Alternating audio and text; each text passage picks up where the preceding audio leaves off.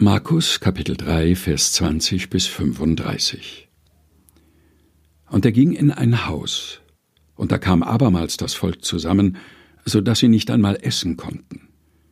Und als es die Seinen hörten, machten sie sich auf und wollten ihn ergreifen, denn sie sprachen, er ist von Sinnen. Und es kamen seine Mutter und seine Brüder und standen draußen, schickten zu ihm und ließen ihn rufen. Und das Volk saß um ihn, und sie sprachen zu ihm, siehe, deine Mutter und deine Brüder und deine Schwestern draußen fragen nach dir. Und er antwortete ihnen und sprach, Wer ist meine Mutter und meine Brüder?